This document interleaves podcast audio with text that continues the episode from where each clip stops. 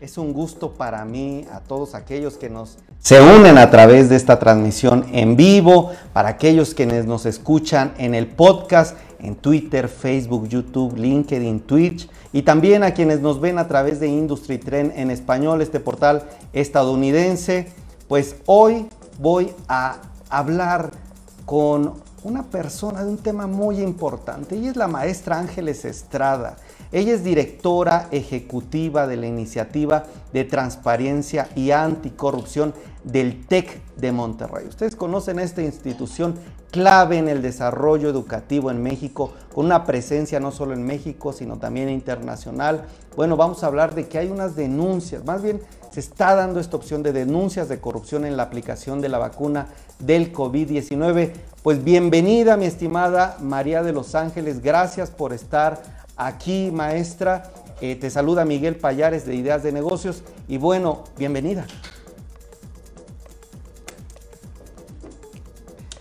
Maestra, platíqueme un poco de qué se trata esta iniciativa, de qué se trata esta iniciativa de transparencia y anticorrupción del TEC. Ah, está en mute, eh, maestra.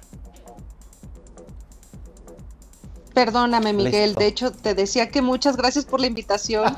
eh, Miguel, te cuento, pues la iniciativa de transparencia de la Escuela de Gobierno y Transformación Pública del TEC de Monterrey por eh, realizar un ejercicio, eh, digamos, tanto interno como externo, eh, interno con nuestros estudiantes, directores, eh, profesores, administrativos, por consolidar una cultura de la transparencia, de la rendición de cuentas y de la honestidad dentro de la institución.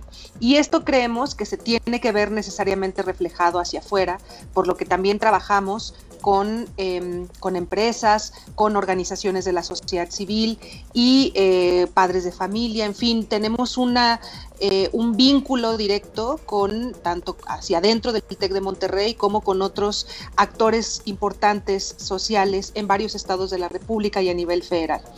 Em, a partir de esta iniciativa, Miguel, eh, hace un año, cuando estaba comenzando a presentarse los efectos de la pandemia en México, nosotros ya volteábamos hacia, hacia Europa y hacia Asia y veíamos lo que estaba sucediendo en relación a básicamente a lo que iba a hacer falta, que ya en aquellos países hacía falta, que eran pues los cubrebocas, los respiradores, los médicos, eh, eh, y, bueno, una serie de bienes que estaban escaseando debido a la alta demanda que se generaba de todo el mundo como resultado de la pandemia. Entonces, lo que nosotros pensamos es, eh, ante esa situación de escasez, siempre hay alguien que quiere tomar ventaja de esa situación. Y por lo regular lo hacen a partir de la corrupción. ¿Cómo lo hacen? Bueno, pues cobrando, por ejemplo, por cosas que tendrían que ser gratuitas o em, vendiendo espacios para que te toque una, cama, para que puedas acceder primero al hospital o al tratamiento médico. Y en muchas ocasiones también hay eh, corrupción dentro de los propios hospitales. Entonces, a partir de ciertas situaciones que más adelante te voy a contar. Con base en eso, Miguel, desarrollamos Denuncia Corrupción. Es una página en donde cualquier persona puede entrar, cualquier persona con acceso a Internet, en una computadora, en un teléfono, cualquier dispositivo con acceso a Internet, pueden entrar en www.denunciacorrupción.org y ahí pueden hacer denuncias de dos tipos por ejemplo, si acudiste a un hospital o a una clínica y al intentar recibir o al recibir tratamiento médico fuiste víctima o testigo de un acto de corrupción, eh, y por el otro lado, ya ahora con la parte de la vacuna, con el proceso de la vacunación, también pueden, por ejemplo, con que se te haya querido cobrar algo por recibir la vacuna, con que te hayan querido cobrar algo por entrar con tu familiar, con que te hayan prometido la vacuna si votas por tal o cual persona. Y todo eso lo metimos también en esta parte de denuncia porque creemos, Miguel, que es importante generar esta información no tenemos hasta ahorita datos relacionados con la experiencia de corrupción en el sector salud. Me dejas pensando, maestra, porque creo eh, qué difícil que en un tema de salud estemos pues viviendo esto. En primer lugar, ¿no? Creo que como ciudadanos, llega la corrupción a este tema y en un tema de salud que todos tenemos familiares, todos tenemos alguien, un ser querido. Y bueno, la segunda parte de lo que me deja pensando, maestra, es qué bueno que haya un lugar, una plataforma en donde uno pueda mostrar o evidenciar o poner una denuncia para decir, oye, pues me están cobrando, pues tal vez yo no tengo dinero y mira, vi que una persona pues la accedieron, una cama, me decía usted, un hospital accedió primero, pues porque vi que pasó algo ahí, híjole, qué, qué mal. Eh, ya apunté la página, ¿cómo ven ustedes en la audiencia este tema? La página que nos está diciendo la maestra María de los Ángeles, que agradezco a todos los que la están saludando, Daniela, Gloria, María, Lauro, Marizún. Bueno, nos dice que hay una página, apúntenla si es posible. Digo, no es, es comentario, www.denunciacorrupción.org. Ahí se meten y pueden hacer estos dos tipos de denuncia que ya nos explicaba la maestra. Maestra, ahora yo pregunto, ¿qué viene hacia adelante? Cómo utilizar esta información para meter un poco de presión tal vez a las instituciones de salud, con meter un poco de presión a los médicos, cómo trasladarlo esto a hechos concretos que puedan pues todavía seguir apoyando este tema.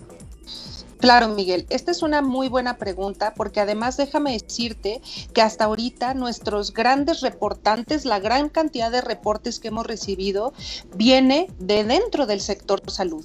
Son los propios eh, trabajadores y trabajadoras de los hospitales y de las clínicas los que nos hacen saber las situaciones de corrupción que están aconteciendo dentro de las clínicas y los hospitales. Em, entonces eso es importante decirlo, eh, Miguel, porque también hemos tenido eh, en, algunas otras entrevistas gente que nos dice, bueno, es que tal vez es que están em, tratando mal a los médicos haciendo este tipo de aseveraciones, a las y, y, los médicos haciendo este tipo de aseveraciones de que son corruptos. Y fuera de que entre flagelo, es importante mencionar que quienes más nos reportan son justamente ellos. Nuestros mayores reportantes son las personas que están dentro del sector salud. ¿Qué hacemos con esta información, Miguel? La sistematizamos eh, y la mandamos a la Secretaría de la Función Pública. ¿Por qué a la Secretaría de la Función Pública? Bueno, pues porque ellos son la autoridad eh, encargada de iniciar investigaciones y de sancionar a servidores públicos que hayan cometido actos de corrupción. Hemos tenido, digamos, una respuesta muy escueta por parte de la autoridad. Entonces, lo que nosotros hemos intentado hacer es entregarles a partir de estas denuncias mapas de corrupción porque esta herramienta, Miguel, no le pide al denunciante que se acredite, que acredite su personalidad, no le pide que diga su nombre, su dirección, eh, el nombre de la persona a la que denuncia. Y no se lo pedimos porque es, está comprobado que ese tipo de cosas inhibe la denuncia, inhibe el reporte por el miedo y por una serie de cosas que todos los ciudadanos hemos enfrentado a la hora de querer denunciar un acto de ilegalidad. Sin embargo, estas, estas características sí las piden las herramientas de las autoridades, como la de la Secretaría de la Función Pública, la de alertadores de la corrupción, así se llama. Es un mapa de actos de corrupción. Y le decimos, específicamente en este hospital, en esta clínica o en este lugar en el que se está, em, en el que se están poniendo vacunas, la gente nos está reportando que sucede tal cosa y entonces lo que nosotros esperaríamos, Miguel, es que a partir de un programa de prevención, las autoridades comenzaran a implementar políticas que nos ayudaran a reducir estos hechos. Entonces, si bien no vamos a poder iniciar con esta información, no vamos a poder iniciar investigaciones específicas contra personas identificables, lo que sí podríamos hacer es preparar proyectos, programas, políticas anticorrupción de prevención te puedo asegurar que un solo oficio de la secretaria de la Función Pública dirigido a esos lugares, a esas clínicas, hospitales y sitios en donde se está colocando la vacuna, diciendo que hay denuncias de ciudadanas y ciudadanos en relación con casos de corrupción, te puedo asegurar que eso inhibiría de inmediato los actos de corrupción. Totalmente, yo coincido, eh, maestra, creo que como usted dice, un oficio bueno, ahí creo que se vería la reacción, se inhibiría.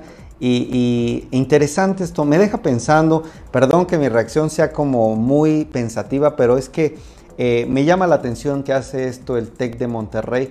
Qué bueno, eh, yo tengo un cariño especial por el TEC, he estudiado dos diplomados y la verdad es que esta perspectiva ustedes como profesores que tienen de adelantarse, de ver la tendencia, de proteger incluso o de favorecer a la sociedad y proponer al gobierno antes de criticar, y muy, muy, muy eh, interesante esto que hacen ustedes como catedráticos, como investigadores, como el TEC.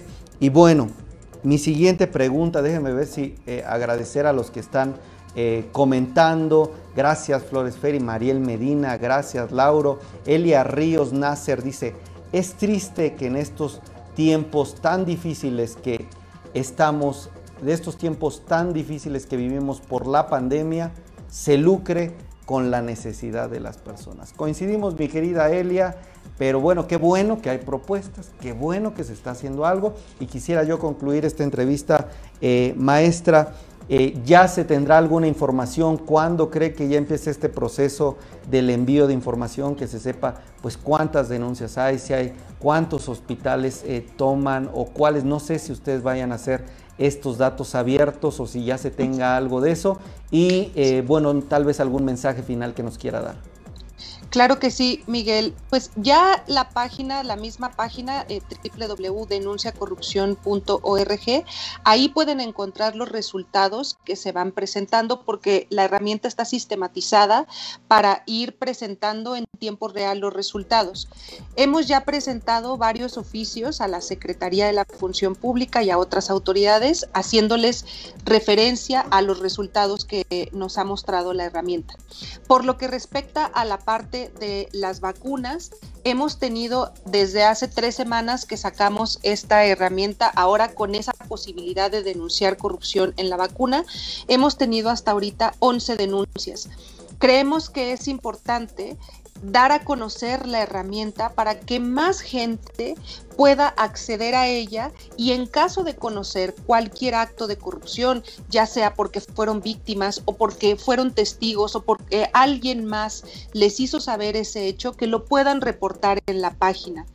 en la iniciativa de transparencia y anticorrupción de la Escuela de Gobierno y Transformación Pública estamos muy interesados en desarrollar eh, políticas de prevención de corrupción. Y esto lo podemos hacer a partir de lo que la ciudadanía nos dé. Con esta información lo podemos lograr. Nos serviría muchísimo y nos ayudaría muchísimo que pudieran entrar a la página y reportar cualquier acto de corrupción eh, relacionado con la implementación de la vacuna.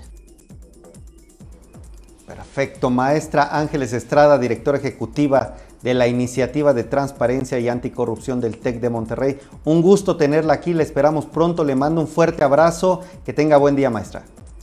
Miguel, un fuerte abrazo para ti también, hasta pronto. Hasta pronto.